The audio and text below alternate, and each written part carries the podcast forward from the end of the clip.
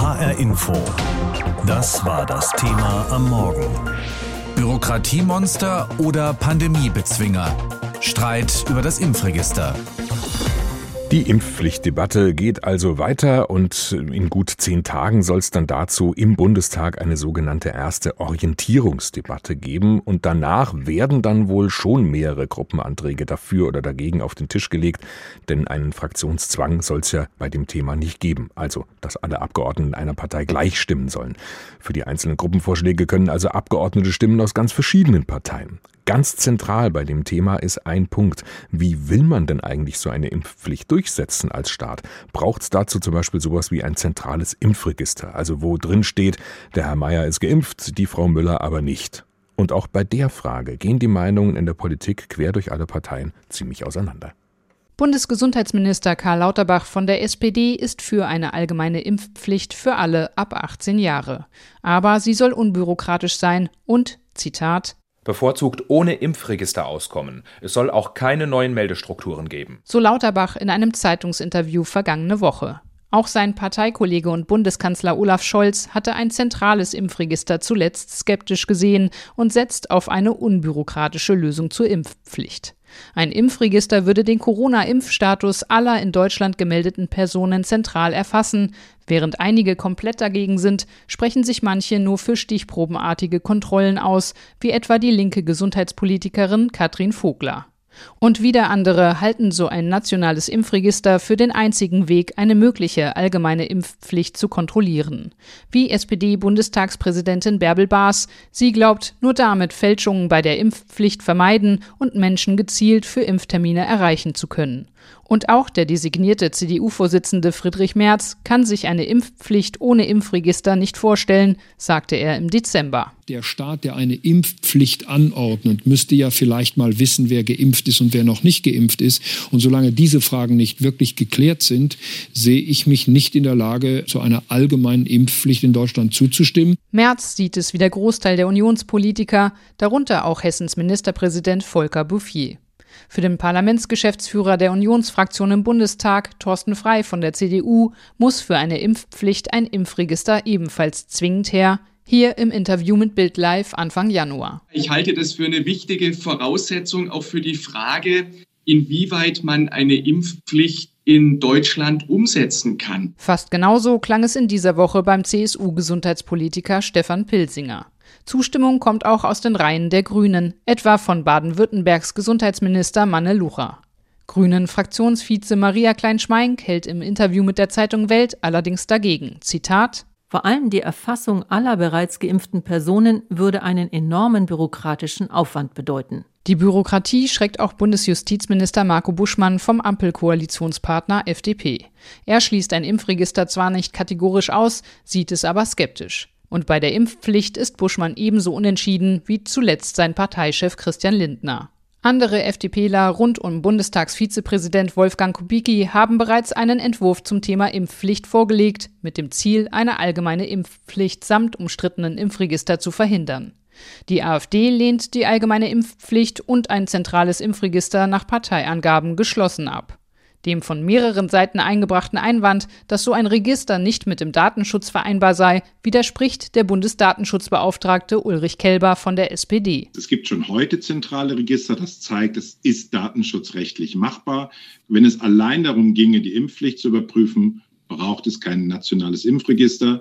Wenn man andere Ziele wie epidemische Forschung oder ähnliches dazu nimmt, kann es sein, dass das Register am Ende die geeignete und einzig geeignete Form ist. Dann muss es eben datenschutzkonform ausgestaltet werden, aber das geht. Um einen möglichen Verstoß gegen den Datenschutz prüfen zu können, müsse sich die Politik allerdings erst einmal über die Ziele eines zentralen Impfregisters einigen, so Kelber, und dann auch nachweisen, dass das Register für die gesteckten Ziele auch wirklich notwendig ist. Julia Hummelsieb über ein zentrales Impfregister und wie sehr dazu die Meinungen auseinandergehen. Ein nationales, ein zentrales Impfregister. Daran scheiden sich tatsächlich die Geister, dass wir sowas nicht haben, steht für die einen auf gleicher Stufe wie Faxgeräte in Gesundheitsämtern. Andere sind froh, dass es kein Impfregister gibt in Deutschland, denn sie sehen darin einen großen Schritt in Richtung totale staatliche Impfüberwachung. Fakt ist auf jeden Fall, während wir noch darüber diskutieren und streiten in Deutschland, haben andere Länder das längst und das sind Länder mit Gesellschaften, die uns durchaus sehr ähnlich sind. Schweden zum Beispiel und Dänemark. Österreich und Spanien sind gerade dabei, ein solches Register einzuführen. Und deshalb habe ich darüber mit Katharina Paul gesprochen. Sie ist Soziologin und Fachfrau für europäische Impfpolitik an der Universität Wien und weiß, wie es in anderen Ländern gelaufen ist. Frau Paul, in der ganzen Debatte um ein Impfregister wird gerne versucht, Datenschutz gegen Gesundheitsschutz so ein bisschen auszuspielen. Sie finden ein Impfregister total wichtig. Warum? Ich glaube, grundsätzlich muss Datenschutz und das Gemeinwohl einander nicht ausschließen, denn in der öffentlichen Gesundheit geht es ja darum, dass alle gemeinsam gewissermaßen ähm, zum Gemeinwohl beitragen und die öffentliche Gesundheit sichern. Und im Moment ist dieser Fall natürlich ganz akut in der Covid-19-Pandemie.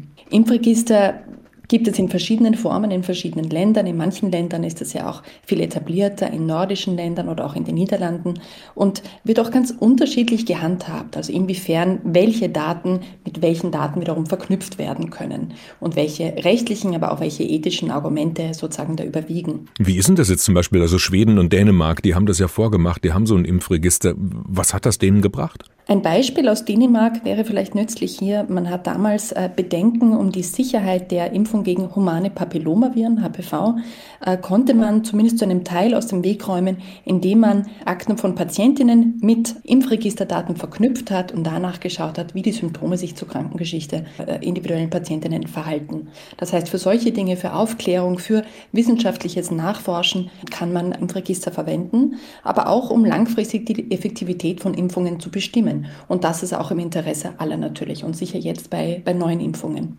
Aber für die Forschung und um zu wissen ähm, und eine Statistik quasi äh, zu haben, wie gut wirkt eine Impfung, wie gut kommt sie an, dafür müsste ich doch nicht die persönlichen Daten speichern. Das reicht doch dann anonymisiert, oder? Man kann das natürlich auf unterschiedliche Art und Weise machen, aber jenseits dieser epidemiologischen Forschung gibt es natürlich auch einfach ähm, gesellschaftliche Ziele, die man mit Impfregistern verfolgen kann. Und das ist zum Beispiel auch politische Maßnahmen besser bewertbar zu machen. Also indem wir schauen können, wann wurden welche Maßnahmen gesetzt, wie hat sich das epidemiologisch ausgewirkt. Das erlaubt auch der Gesellschaft, also der Öffentlichkeit, um besser bewerten zu können, wie die Politik gehandelt hat oder wie sie nicht gehandelt hat. Mhm, und wenn man jetzt nochmal das Beispiel Dänemark nimmt, hat sich denn da mit der Zeit irgendein Nachteil des Impfregisters in Dänemark herausgestellt? Es gab durchaus auch Kritik von gesellschaftlichen Gruppen, dass man sozusagen zu sehr in die Privatsphäre von diesen betroffenen Patientinnen eingegriffen hat und vor allem das Impfregister dazu instrumentalisiert hat, um Bedenken spezifisch von Frauen aus dem Weg zu räumen. Das heißt, hier gibt es natürlich auch gesellschaftlich sensible Punkte, die man mit Impfregistern erreichen kann. Das heißt, es ist, hat natürlich auch Schattenseiten gewissermaßen. Was meinen Sie damit? Also was war das bei den Frauen? Frauen waren betroffen. Okay, es wurde vor einigen Jahren die neue Impfung gegen humane Papillomaviren ähm, eingeführt. In Dänemark kam es äh, vermehrt, ähm, auch in anderen Ländern wie Japan kam es vermehrt zu äh, bestimmter Symptomatik äh, im zeitlichen Zusammenhang mit dieser neuen, damals neuen Impfung. Und die dänischen Behörden haben sich sehr schnell darum bemüht, diese Bedenken aus dem Weg zu räumen, indem man individuelle Krankenakten äh, verknüpft hat mit dem Impfregister.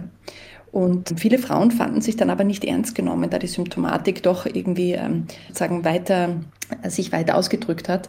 Und wenn es dann durch diese Impfregisterforschung dazu kommt, dass Menschen sich, was Impfreaktionen oder Nebenwirkungen betrifft, nicht ernst genommen fühlen, dann sehen wir da dann natürlich auch gewissermaßen eine Schattenseite von Impfregistern. Das heißt, natürlich muss man hier auch behutsam und mit Vorsicht umgehen mit Nebenwirkungen äh, oder Impfreaktionen, die Menschen auch über diese Impfregister eigentlich melden möchten vielleicht. Ja, und das sehen wir ja eigentlich auch jetzt schon in Deutschland. Also die Proteste gegen die Impfung bei der Debatte um eine Impfpflicht, die sind jetzt schon enorm.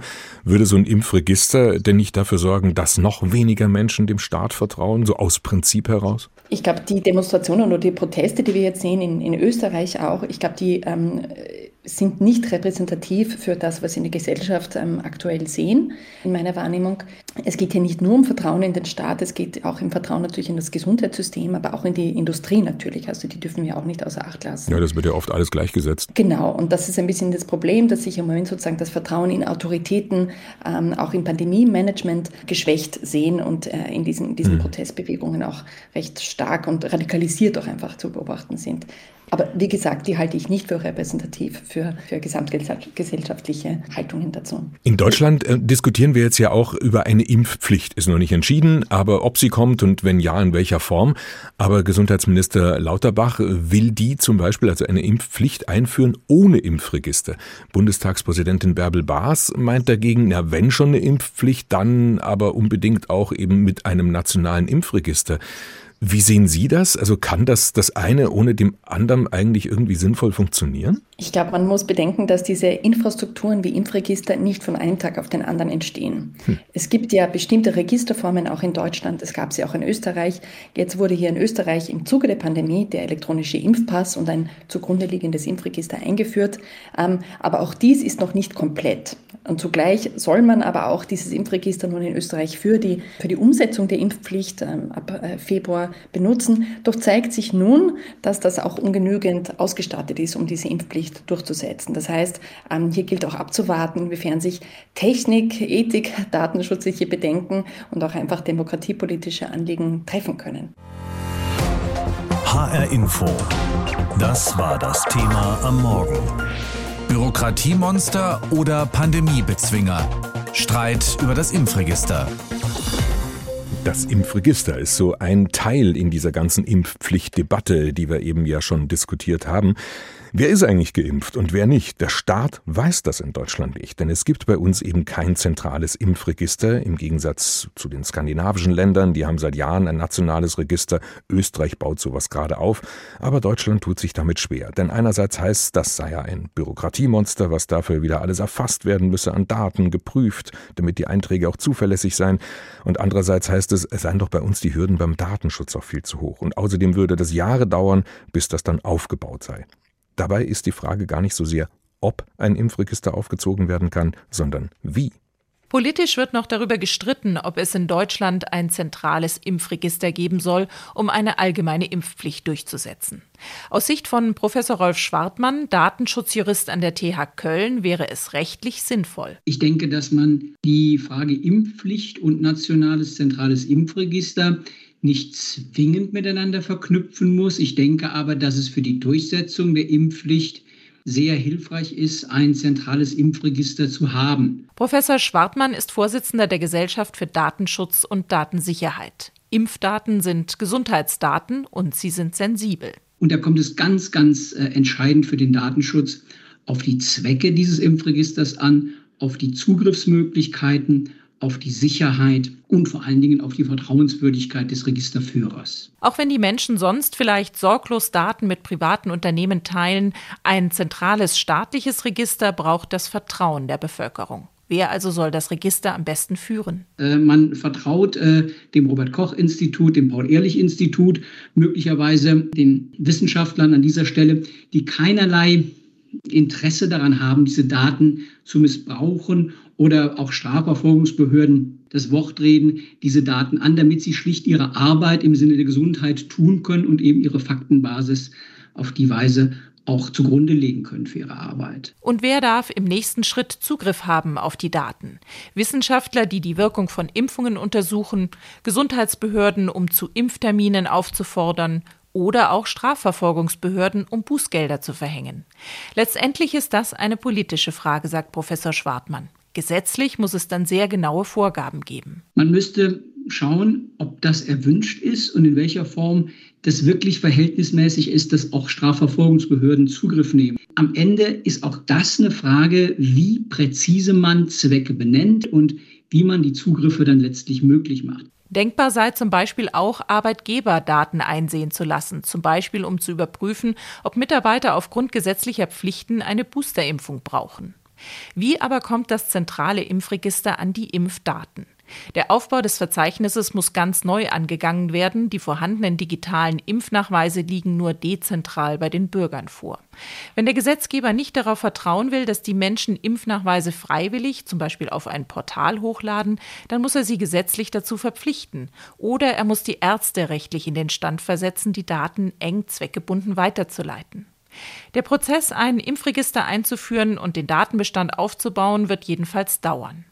Trotzdem kann sich der Weg lohnen, sagt Rolf Schwartmann. Äh, möglicherweise haben wir es mit der Pandemie länger zu tun. Und äh, vor dem Hintergrund glaube ich, ist es äh, gut, das zum Anlass zu nehmen, darüber nachzudenken, inwieweit wir die Möglichkeiten der Digitalisierung im Gesundheitswesen auf datenschutzkonforme Weise für uns erschließen wollen, damit wir das, was wir jetzt zur Bekämpfung der Pandemie benutzen, dann insgesamt äh, fruchtbar machen, um ähm, eine digitale Gesundheitsvorsorge eben auch einfach besser treffen zu können.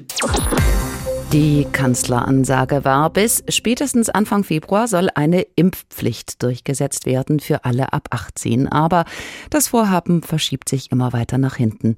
Gesundheitsminister Lauterbach sagt inzwischen, für die Omikron-Variante spiele die Impfpflicht sowieso schon kaum mehr eine Rolle. Sie müsse perspektivisch funktionieren, um die potenziell nächste Welle nächsten Herbst abzuwenden.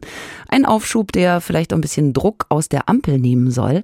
Immerhin sitzen mit der FDP einige der größten Impfpflichtkritiker in den Reihen der Regierung. Aber selbst wenn es bald zur Impfpflicht käme, wäre dann ja gleich auch noch das nächste Problem. Wer sollte das kontrollieren?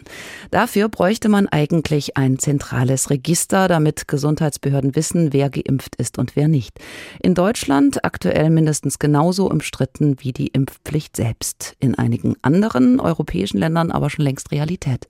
Das schwedische Impfregister gibt es schon lange, nicht erst seit der Pandemie. Seit 2013 werden alle Impfungen, die empfohlen werden, registriert, also vor allem die üblichen Kinderimpfungen. Spezielle Immunisierungen, die man für Reisen benötigt, wie zum Beispiel Gelbfieber, werden nicht gespeichert.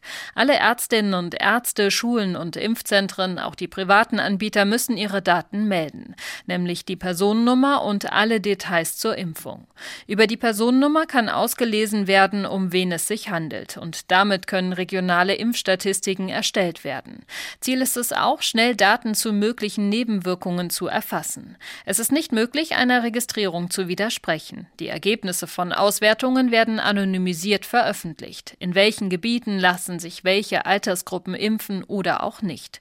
Woher kommen Menschen, die grundsätzlich eine niedrigere Impfbereitschaft haben als andere? Beispiel Covid-Impfung. Die höchste Durchimpfungsrate bei den über 80-Jährigen wurde bei bei in Schweden Geborenen gemessen, die niedrigste bei Menschen aus Afrika. Als Konsequenz daraus sind Streetworker in die entsprechenden Gebiete geschickt worden, um dort für eine höhere Impfbereitschaft zu werben. Sophie Donges, Stockholm. In Griechenland einen Impftermin zu bekommen, war von Anfang an denkbar unkompliziert, sofern man eine AMKA, eine griechische Sozialversicherungsnummer hat. Damit meldet man sich in einem zentralen Online-Portal der Regierung an Dort gibt es einen eigenen Bereich für alles, was mit Covid-19 zu tun hat und vereinbart einen Impftermin im gewünschten Impfzentrum. Nach erfolgreicher Impfung wird auch das Impfzertifikat in Form eines QR-Codes über dieselbe Plattform ausgestellt. Für die Behörden hat das den Vorteil, dass sie in Echtzeit Daten erfassen können, wie viele Menschen sich haben impfen lassen. Und sie können darüber auch überwachen, ob die für manche Teile der Bevölkerung eingeführte Impfpflicht eingehalten wird. So müssen beispielsweise ab Mitte Januar alle Bürgerinnen und Bürger über 60 mindestens einmal geimpft sein oder zumindest einen ersten Impftermin vereinbart haben. Ansonsten droht ihnen eine Strafe von monatlich 100 Euro. In diesem Fall sendet die Plattform automatisch eine Mitteilung ans Finanzamt, das das Bußgeld dann von den betroffenen Personen einzieht. Ende November hatte die griechische Regierung die Impfpflicht für über 60-Jährige angekündigt. Seitdem seien in der Altersgruppe mehr als 180.000 Impftermine vereinbart worden. Insgesamt liegt die Impfquote in Griechenland bei knapp 69 Prozent. Aus Athen, Verena Schelter. In Spanien ist ein zentrales Impfregister von Anfang an integraler Bestandteil der Impfstrategie gewesen. Die Strategie sieht unter anderem vor, dass festgehalten wird, warum Personen gegebenenfalls nicht geimpft werden können oder die Impfung aktiv ablehnen. Das hatte Spanien vor einem Jahr die Kritik eingebracht, Impfverweigerer kämen in eine Negativliste. Tatsächlich speisen die regionalen Behörden aber die Daten zu allen Impfangeboten in ein zentrales Register ein. Und auch diejenigen, die sich impfen lassen, werden gefragt, warum sie sich für die Impfung entschieden haben. Das Register soll so auch helfen, möglichen Impfbedenken in der Bevölkerung auf die Spur zu kommen und gezielt in die Kommunikation gehen zu können. Alle Daten zu den Impfungen werden pseudonymisiert. Eine Debatte um das zentrale Impfregister hat es nie gegeben. Aber obwohl die Impfkampagne in Spanien gut bis sehr gut gelaufen ist und noch läuft, obwohl die Regierung eine Impfpflicht explizit ausschließt, befürwortet in Umfragen eine klare Mehrheit der Bevölkerung sogar trotzdem auch eine Impfpflicht. Reinhard Spiegelhauer, Madrid. Österreich hat, was viele nicht haben, ein zentrales Impfregister, seit vielen Jahren schon. Richtig wichtig wird es erst jetzt für die Kontrolle der allgemeinen Impfpflicht, die ab Anfang Februar gelten soll. Und plötzlich wird klar, auch das Impfregister muss erst noch geboostert werden. Damit die Daten des zentralen Impfregisters mit den Daten des zentralen Melderegisters korrekt verschnitten werden können, so formuliert das Österreichs Gesundheitsminister Wolfgang Mückstein. Das wird dauern, lässt Elga wissen, leicht verschnupft, weil die öffentlich-rechtliche Firma Elga steht für elektronische Gesundheitsakte nicht gefragt war, bevor der Gesetzentwurf geschrieben wurde. Am 1. April frühestens wäre man soweit. Passt schon, meint man im österreichischen Gesundheitsministerium. Impfregister und Meldedaten sollen nur alle drei Monate zu einem Stichtag abgeglichen werden, zum ersten Mal frühestens Mitte März. Oder etwas später. Rasterfahndung kritisieren Datenschützer, was irgendwie stimmt, denn nur so können ungeimpfte entdeckt und im ersten Anlauf freundlich angeschrieben werden. Die Einzelheiten regelt das Gesetz, das Ende Januar beschlossen werden soll. Die Sofortlöschung der Daten von als geimpft Registrierten steht schon im Entwurf. Lücken im System wird es trotzdem geben. Wer keine österreichische Sozialversicherungsnummer hat, rutscht erstmal durchs System. Eine Lücke soll es nicht geben. Wer sich bei Elga abgemeldet hat, der Datenschutz erlaubt das, entgeht der Impfpflicht deswegen nicht. Zum Stichtag muss er seinen Impfnachweis trotzdem vorzeigen können. Wolfgang Fichtel, Wien. HR Info. Das Thema. Wer es hört, hat mehr zu sagen.